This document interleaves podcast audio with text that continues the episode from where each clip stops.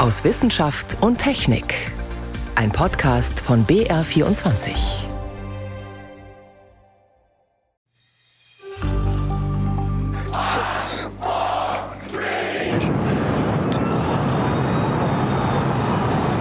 Der Jubel war riesig, als die größte jemals gebaute Rakete am Donnerstag das erste Mal abgehoben ist, unbemannt. Und gut drei Minuten später ist sie in Flammen aufgegangen. Bricht da jetzt trotzdem ein neues Zeitalter in der Raumfahrt an? Das ist gleich ausführlich Thema bei uns. Außerdem geht es um die Frage, wie kann man einer Demenz vorbeugen? Heilen kann man Demenz ja bislang nicht, aber vielleicht hinauszögern. Und dabei spielt offenbar unser Gehör eine wichtige Rolle. Wir fragen außerdem, ob ein Trainerwechsel im Fußball sinnvoll ist. Ja, das kann man messen. Und es geht in die Tiefen des Urwalds in Paraguay, zu einem dunklen Teil deutscher Vergangenheit, den man hier nicht erwarten würde. Stefan Geier ist am Mikrofon. Gut drei Minuten ist sie geflogen, die größte bislang gebaute Rakete der Welt, die Starship-Rakete. Obviously, this is, uh, does not appear to be a nominal situation. Dann musste der Flugdirektor sie sprengen.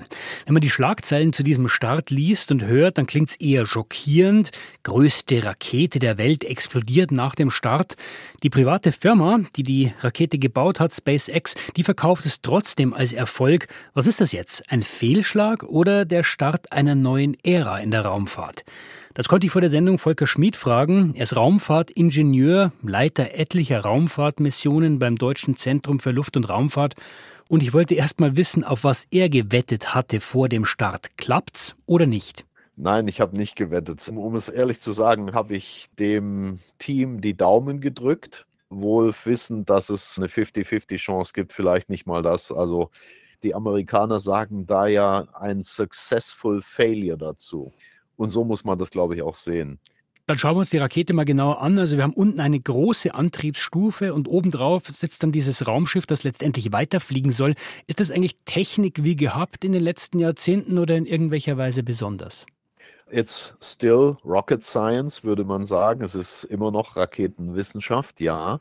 Trotzdem gibt es einige Neuerungen, nämlich die Anzahl der Triebwerke in der ersten Stufe dann äh, die schiere Größe natürlich. Das muss ja alles zusammenspielen. Da kommt es auf jedes noch so kleine Teil an. Und es ist ja auch noch nie eins zu eins getestet worden. Das muss zusammenlaufen. Also riesen, riesen Problem. Dann hat man einen neuen Treibstoff, wenn man so will, nämlich superkaltes Methan. Das hat so jetzt noch keiner in der Ausprägung benutzt und in der Menge auch. Diese vielen Motoren, diese vielen Antriebe, 33 Stück äh, unten dran, das hat man auf den Bildern auch gesehen. Da haben mehrere offenbar nicht funktioniert. Braucht man die denn alle überhaupt?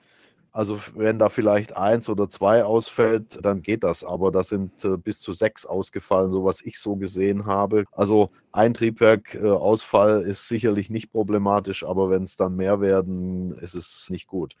Normalerweise sollte die Rakete ja dann irgendwann selber geradeaus weiterfliegen.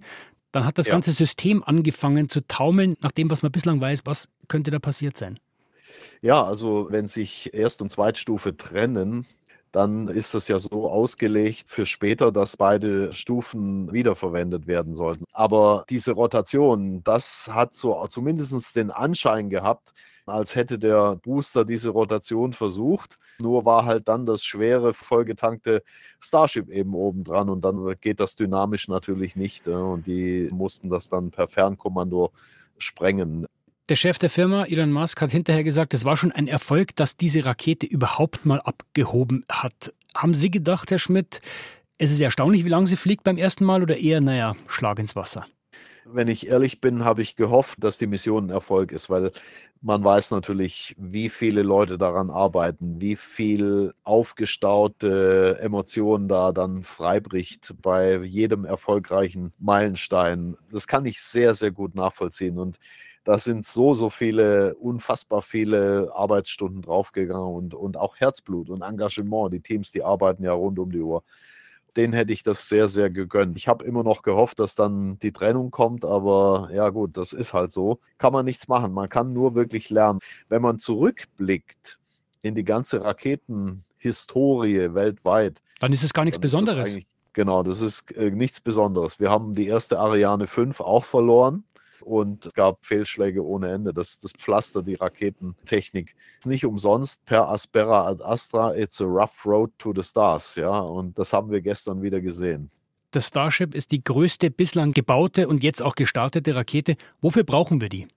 Die Einsatzmöglichkeiten, die sind natürlich sehr, sehr vielfältig. Erstmal die Rückkehr zum Mond, also das Starship, der obere Teil der Rakete mit den kleinen Flügeln dran.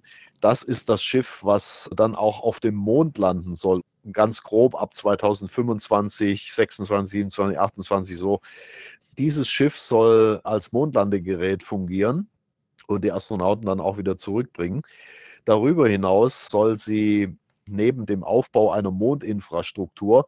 Und das muss man sich auch mal vergegenwärtigen. Also die könnte über 100 Tonnen Nutzlast zum Mond bringen. Und das ist natürlich eine, eine Riesenhausnummer. Das heißt, Herr Schmidt, abschließend, was ist jetzt kurz nach diesem Jungfernflug des Starship Ihr Fazit? Wie erfolgreich für Sie war das Ganze? Die haben Teilerfolg. Das System ist abgehoben. Es ist in 40 Kilometer Höhe gekommen. Das sind unheimliche Daten.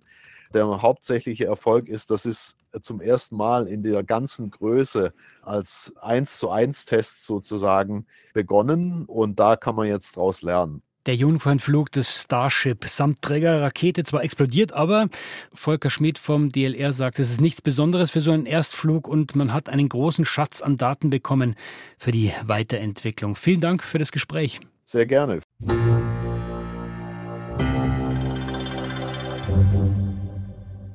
Demenz kann man nicht heilen. Das ist meistens das Fazit, wenn es um neue Erkenntnisse zu diesen Krankheitsformen geht. Denn wir haben eine genetische Veranlagung für Demenz. Dagegen können wir nichts machen. Aber es gibt durchaus Möglichkeiten, das Risiko zu senken, tatsächlich zu erkranken oder zumindest die Krankheit hinauszuzögern. Und dabei spielt zum Beispiel unser Gehör eine entscheidende Rolle, wie Birgit Magira berichtet. Je älter wir werden, desto höher die Wahrscheinlichkeit, schlechter zu hören. Und wer nicht mehr gut hört, hat ein höheres Risiko, an Demenz zu erkranken. Das ist bekannt und jetzt sehr klar bestätigt. Ausgewertet wurden Daten aus Großbritannien, und zwar von mehr als 400.000 Menschen, die seit 2006 regelmäßig durchgecheckt werden und anfangs alle noch gesund waren. Und deswegen ist diese Studie relativ valide, weil sie prospektiv ist, also vorausschauend eine große Probandenzahl umfasst und die Personen sehr gewissenhaft, sehr genau nach unterschiedlichen Kriterien untersucht worden sind. Der Mediziner Peter Berlet von der Deutschen Gesellschaft für Neurologie findet interessant, dass zum ersten Mal präzise gezeigt werden konnte, wie viel ein Hörgerät helfen kann, sogar billige Modelle und ohne ärztliche Voruntersuchung.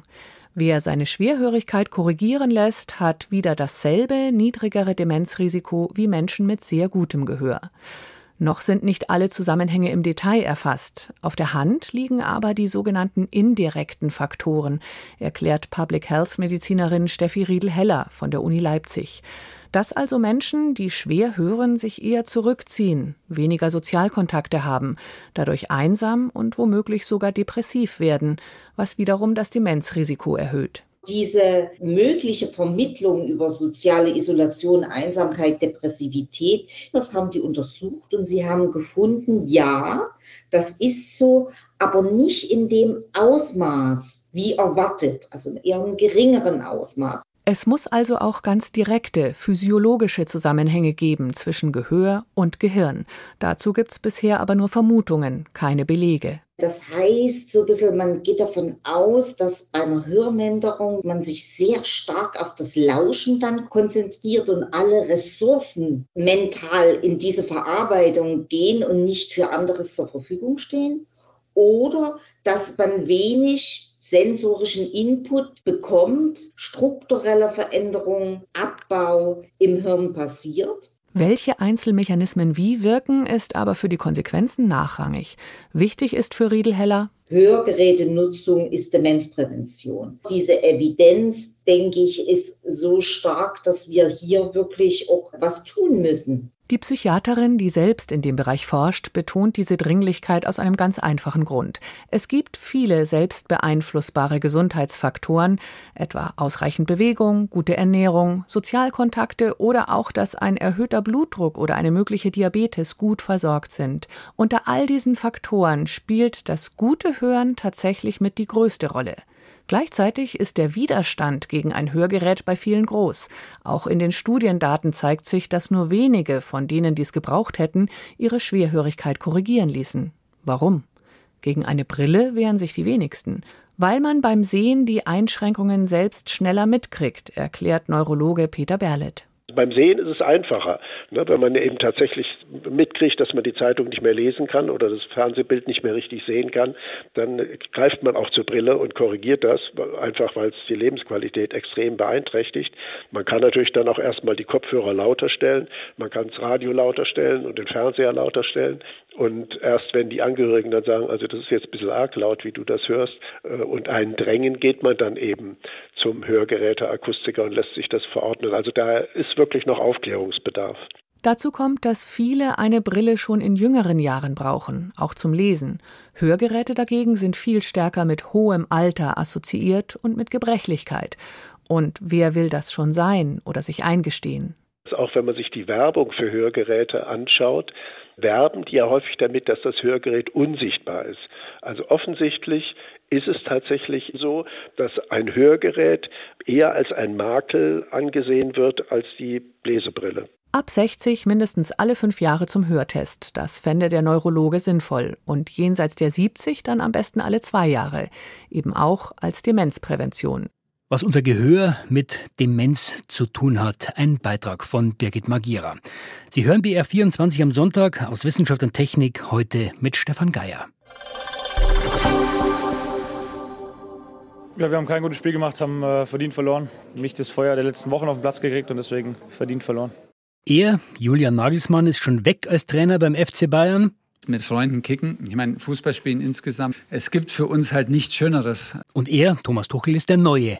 In der Bundesliga steht der FC Bayern zwar noch an der Tabellenspitze, aber aus dem DFB-Pokal und aus der Champions League sind sie ausgeschieden. Und inzwischen stellen immer mehr Fans und auch Spieler des Vereins die Frage, warum eigentlich dieser Trainerwechsel? Was hat's gebracht, Julian Nagelsmann zu entlassen?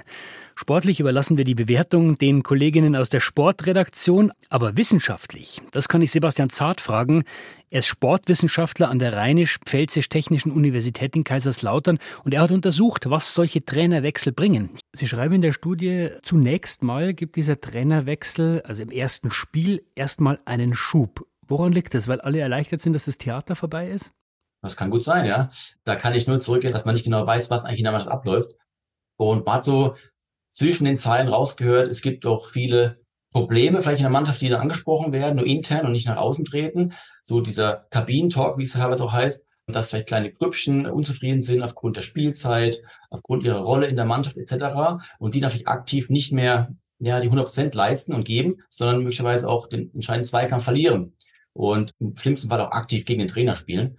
Und dann ist natürlich der Trainer ein leistungsunterdrückender Faktor. Das war ja auch unsere Hypothese bei unserer Arbeit, und sobald der Trainer weg ist, spielen alle befreit auf. Alle haben möglicherweise auch wieder die Chance, sich zu präsentieren, haben eine gerechte Chance, für die Mannschaft zu kommen. Und das könnte ein Faktor sein. Also erstmal ein Schub im ersten Spiel. Wie geht's nach diesem ersten Spiel dann weiter? Also die Daten belegen bei uns eindeutig, dass ein deutlicher Schub gegeben war, unabhängig von der Liga, die wir betrachtet hatten. Wir hatten ja die Bundesliga, die Primera Division und die Premier League als drei große Ligen aus Europa. Also Deutschland, Spanien und England? Genau. Und da war in allen Ligen gleichermaßen ein spontaner Anstieg von einem Spiel aufs nächste, das quasi eine deutliche Steigerung der Leistung gegeben war. Und diese Leistung hielt aber längere Zeit an. Also wir können zum einen kurzfristige Effekte durch einen Trainerwechsel belegen, aber auch mittel- und langfristige. Und die positiven Einflüsse eines Trainerwechsels waren bis zu 16 Spieltage nach dem Trainerwechsel gegeben. Und 16 Spieltage lang, das ist ja fast eine halbe Saison praktisch. Dann geht das Theater wieder von vorn los? Das ist die Frage. Ja, im Endeffekt, wenn man es ganz äh, pauschal sagt, ja, könnte man sagen. Man müsste prüfen, ob ein Effekt ausbleibt und man wieder einen neuen Reiz setzen muss. Geht natürlich auf Dauer ins Geld für den Verein. Ne? Und Halbjahresverträge gibt es auch nicht im Verein oder im Profibereich. Von daher wäre das ein bisschen übertrieben. Wenn Sie sagen, dieser Trainerwechsel hat einen positiven Effekt, 16 Spiele lang statistisch, was heißt das genau? Also fallen mehr Tore, siegt die Mannschaft öfter oder ist einfach nur bessere Stimmung? Wir haben es an den erzielten Punkten festgemacht. Sprich, die Mannschaften haben häufiger gesiegt und dementsprechend mehr Punkte erzielt. Wir haben das Ganze auch immer relativiert anhand der aktuellen Gegnerstärke, was auch in unseren Augen teilweise eine Schwäche anderer Studien war. Wir haben immer versucht, die aktuellen Duelle eines Spieltags zu betrachten. Sprich, spielt der Erstplatzierte gegen den 18. oder spiele ich als Elfter gegen den 12.? Das ist natürlich nach einem Trainerwechsel entscheidend, ob ich direkt gut einsteige oder nicht. Und die Siegwahrscheinlichkeiten sind natürlich unterschiedlich. Und somit konnten wir den Quotienten aus tatsächlich erzielten Punkten und den zu erwartenden Punkten bestimmen. Und dieser Quotient steigt deutlich an nach dem Trainerwechsel. Sprich, wir haben mehr tatsächliche Punkte erzielt und dementsprechend einen starken Leistungsanstieg. Trotzdem, Herr Zart, erstmal hat man einen positiven Effekt, aber ist die Studie nicht auch ein bisschen ein Beleg dafür, dass man eigentlich eher einen langen Atem haben sollte und dem Trainer auch ein bisschen Zeit geben sollte? Mit Sicherheit.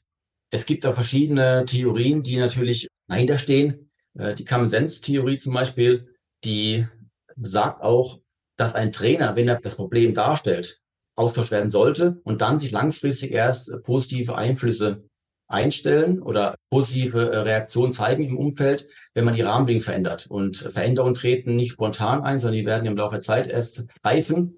Und von daher braucht der Trainer irgendwo auch eine Zeit, sich quasi einzuleben, Touren aufzubauen, das Feld zwischen den Spielern zu stärken, etc. Das kann nicht innerhalb von wenigen Spielen passieren. Von daher war ich auch sehr überrascht, als Nagelsmann befeuert wurde und ersetzt wurde, denn der Verein war in allen Wettbewerben noch vertreten. Sie waren auf Platz eins, sie standen ganz gut da, vielleicht in der Eigenwahrnehmung nicht mit dem Punktvorsprung, den man sich erhofft hatte, ja, und der Performance von einzelnen Spielen, aber dennoch war alles im, mehr oder weniger für mich als Außenstehender im grünen Bereich. Also da wird manchmal auch zu früh, vielleicht in meinen Augen, die Reißleine gezogen. Was bringt es, den Trainer auszutauschen? Eine Forschergruppe um Sebastian Zart, Sportwissenschaftler an der TU in Kaiserslautern hat das untersucht und wir lernen, manchmal äh, macht es wahrscheinlich doch mehr Sinn, den Trainern ein bisschen mehr Zeit zu geben. Herr Zart, ich danke Ihnen für das Gespräch.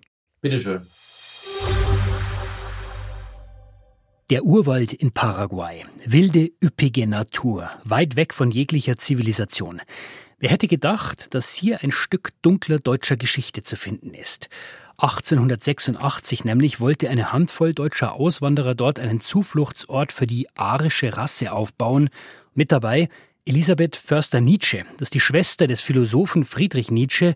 Nueva Germania haben sie das Dorf genannt. Das ist natürlich längst untergegangen, aber ein Team von Archäologen ist jetzt dabei, die Überreste der einstigen Arierkolonie zu erforschen. Und unser Reporter Sebastian Kirschner hat die Gelegenheit genutzt, sie nach Paraguay zu begleiten. Pinsel legen rote und weiße Fußbodenfliesen frei. Maurerkellen kratzen an Erdprofilen im roten Boden von Paraguay. Die Archäologen ringen sie seit Wochen mühsam der Vegetation und den Moskitoschwärmen ab. Doch sie müssen sich beeilen. Es ist 9 Uhr und die Sonne drückt. Ab Mittag wird es zu heiß sein oder plötzlich wie aus Eimern schütten. Es herrscht Regenzeit. Dennoch sind die Forscher weit gekommen. Wir hatten keine Ahnung, wie groß das wird. Und jetzt stehen wir hier vor fast 30 Metern Länge Gebäude mit mehreren Adaptionen und Ergänzungen. Das ist natürlich auch deutlich mehr, als wir erwartet haben von der Größe her. Sagt Attila Deschi von der Universität Tübingen. Gemeinsam mit Kollegen aus Paraguay, Argentinien und Deutschland erforscht der Archäologe die Ursprünge einer Siedlung, die deutsche Auswanderer vor über 100 Jahren hier angelegt haben. Gerade verschafft sich Projektleiterin Natascha Mehler einen Überblick über ihre Fortschritte. Das ist das Haus von einem Herrn Freitag, den wir in den Schriftquellen gut fassen können, der auch eine wichtige Position innehatte hier im Ort. Das sieht man im Prinzip ja auch, dass es ein stattliches Haus ist, mitten an der Plaza. Georg Freitag kümmert sich damals um die Küche. Er versorgt Neuankömmlinge in ihren ersten Tagen in dieser sehr speziellen Siedlung. Denn gedacht war Nueva Germania als Zufluchtsort für die arische Rasse. Den wollte der ehemalige Lehrer und glühende Antisemit Bernhard Förster im Glauben an eine überlegene sogenannte Herrenrasse gründen, zusammen mit seiner Frau Elisabeth Förster-Nietzsche, der Schwester von Philosoph Friedrich Nietzsche. Im Jahr 1886 entsteht daraus mit rund 200 deutschen Auswanderern Neugermanien, ein von tropischen Krankheiten und Hunger geplagtes Dorf, beschwerliche Acht-Tagesreisen mit dem Boot flussaufwärts von Asunción, der Hauptstadt von Paraguay. Doch schon nach sieben Jahren ist das antisemitische Projekt wieder zu Ende. Förster begeht Suizid, seine Frau flieht zurück nach Deutschland. Man könnte das Geschichte sein lassen, ein kurzes, dunkles Kapitel deutscher Auswanderer. Aber der Ort existiert bis heute, und das, obwohl die Gemeinschaft ideologisch darauf basierte, sich abzuschotten. Warum ist das Dorf nicht schnell wieder verschwunden? Eh, Ziel des Projekts ist es, die erste Generation von Menschen aus Deutschland zu verstehen, wie sie sich an den Ort anpassten, ihre Beziehung zu den Menschen hier in Paraguay. Sagt Ruth Ellison Benitez, archäologische Cheftechnikerin des Nationalen Kultursekretariats in Paraguay. Wie stark haben sich die ersten Siedler an den Ort, die lokale Bevölkerung angepasst? Wie abgegrenzt oder das gepflegt, was sie für besonders deutsch hielten? So etwas soll die Ausgrabung zeigen. Doch um die erste Siedlungsphase zu erkennen, braucht es Funde, die diese Zeit bestätigen. Bisher haben die Archäologen fast nur Reste späterer Zeit gefunden. Patronenhülsen, Bonbonfolie, Schuhsohlen aus Kunststoff, ein Bild von Papst Johannes Paul II. Entmutigen lassen sich die Wissenschaftler davon aber nicht, denn verglichen mit Vorgeschichtsforschern haben sie einen Vorteil. Sie erforschen Zeiten, in denen sie ihre Ausgrabung mit Schriftquellen abgleichen und ergänzen können. Und nicht nur das. Jetzt sind wir im späten 19. Jahrhundert, frühen 20. Jahrhundert und da haben wir die Chance, dass wir mit der dritten, vierten Generation darüber sprechen können, was hier passiert und das ist auch ein wichtiger Teil der historischen Archäologie. Nicht immer ist es mit Zeitzeugen einfach. Zum einen sind sie häufig sehr alt, ihre Erinnerung verblasst.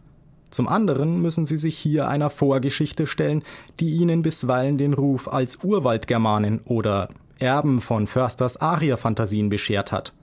Aber manche sind auch neugierig. Der 72-jährige Klaus Neumann etwa. Er wohnt nicht mehr im Ort, ist aber hier geboren und aufgewachsen. Sein Urgroßvater war einer der ersten Siedler hier was er aus seiner Kindheit erzählt, weist darauf hin, dass vielleicht nicht alle, die mit dem Gründerehepaar ausgewandert sind, ihre Ideologie teilten. Oder sie zumindest vor Ort wohl weniger wichtig war, als die Försters in Europa glauben machen wollten. Er ist der Überzeugung, als ob hier eine antisemitische Stimmung gab in Nueva Germania, ist Mumpitz, das ist Blödsinn. Die erste Heirat in Nueva Germania war zwischen Fanny Schubert und Max Stern. Und Max Stern war Jude. Klaus Neumann glaubt, ohne gute Kontakte zur lokalen Bevölkerung hätte die Kolonie von Anfang an nicht überlebt. Die Archäologen wollen noch tiefer graben, nach Strukturen und Funden suchen, die das untermauern. Sicher ist, einfache Antworten gibt es nicht. Durch die Ausgrabung und die Gespräche mit Nachfahren entsteht ein Puzzle, das vielleicht den Blick auf Nueva Germania und seine Geschichte verändert. Ich hoffe, dass die Arbeit jetzt zumindest auch hier für die Menschen vor Ort ein bisschen Interesse an dieser eigenen Vergangenheit generiert und nicht nur so eine Ablehnungshaltung, dass auch vielleicht eine gewisse Art von Wertschätzung mit dazu kommt dann für die Leute hier vor Ort. Sagt Natascha Mehler. Noch sieht es aber nicht danach aus.